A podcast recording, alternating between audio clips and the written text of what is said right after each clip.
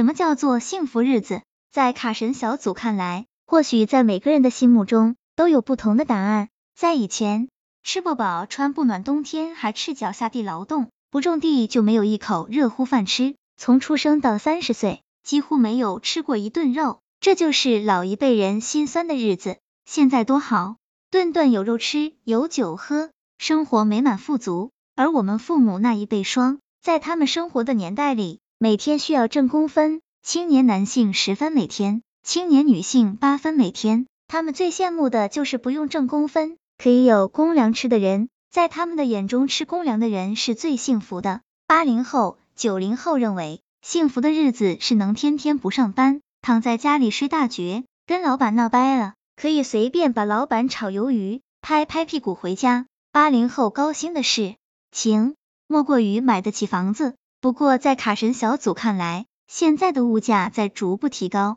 钱越来越不值钱了，这等于财富在流失，这才是卡神小组认为最大的苦日子。二十年前结婚的时候。彩礼只需要两百元，如果女儿出时，娘家人能配送一块五十元的手表，就已经足够羡煞旁人了。当时的一百元足够买三头猪，好几百斤大白菜，一百元相当于一个三口之家五到六个月的生活费。卡神小组说的夸张吗？一点都不夸张。反观现在，一百元能干什么呢？现在一个鸡蛋价格就达到一点五元到三元，如果是稍微有名气一点的餐馆。例如一些知名面馆，一个鸡蛋能抵得上外边一顿早餐的钱。在多数情况下，并不是他们的价格越来越高，而是人民币越来越贬值，这也是不可回避的现实问题。卡神小组根据不完全统计，广义货币 M 二持续增加的同时，必定缓慢带动纸币购买力的削弱。卡神小组通过历史数据分析发现，过去的 M 二增速普遍在百分之十以上。二零一七年至二零一九年降低到了百分之八左右的水平。不过，二零二零年由于受到黑天鹅的影响，M 二再度因为央行放水快速抬升至百分之十以上，M 二带来的购买力贬值经验显示为百分之四到百分之七之间。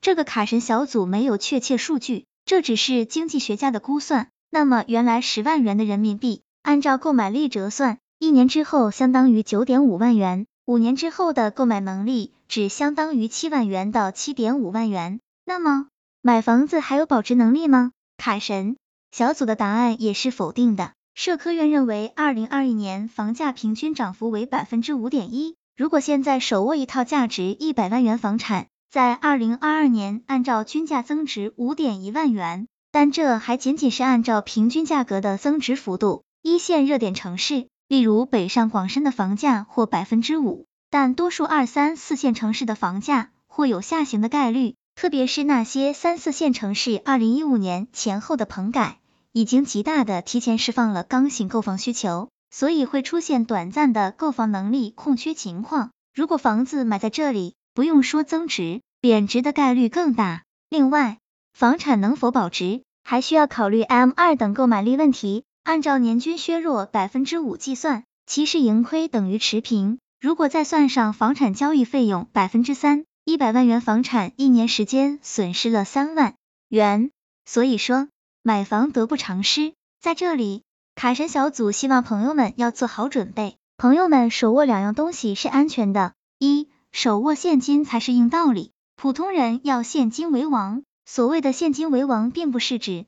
朋友们要把所有的资产都兑换成现金握在手中，而是指合理配置资金的资金，多元化处置才是恰当的方式。例如，朋友们手中有一百万元，可以选择在一二线城市购置一套小房子，总价值五十万元。另外还有三十万元到银行定存，可以是三年，也可以是五年。另外的二十万元可以握在手中，应对不时之需，这样就更稳妥了。二，一份人生保障。每当提到这个问题，卡神小组知道很多朋友都会认为卡神小组把话题带偏了。买房不保值，钱存在银行也不增值，那么人身保障就能解决增值问题了吗？当然不是。在金钱的使用目的方面，不仅要有合理的生活开支、理财开支，而且应该有健康开支。用少量的钱换来一份安心，对未来进行投资，应对不可预知的风险问题。例如比较大的生病，其他突发情况等，都需要重资。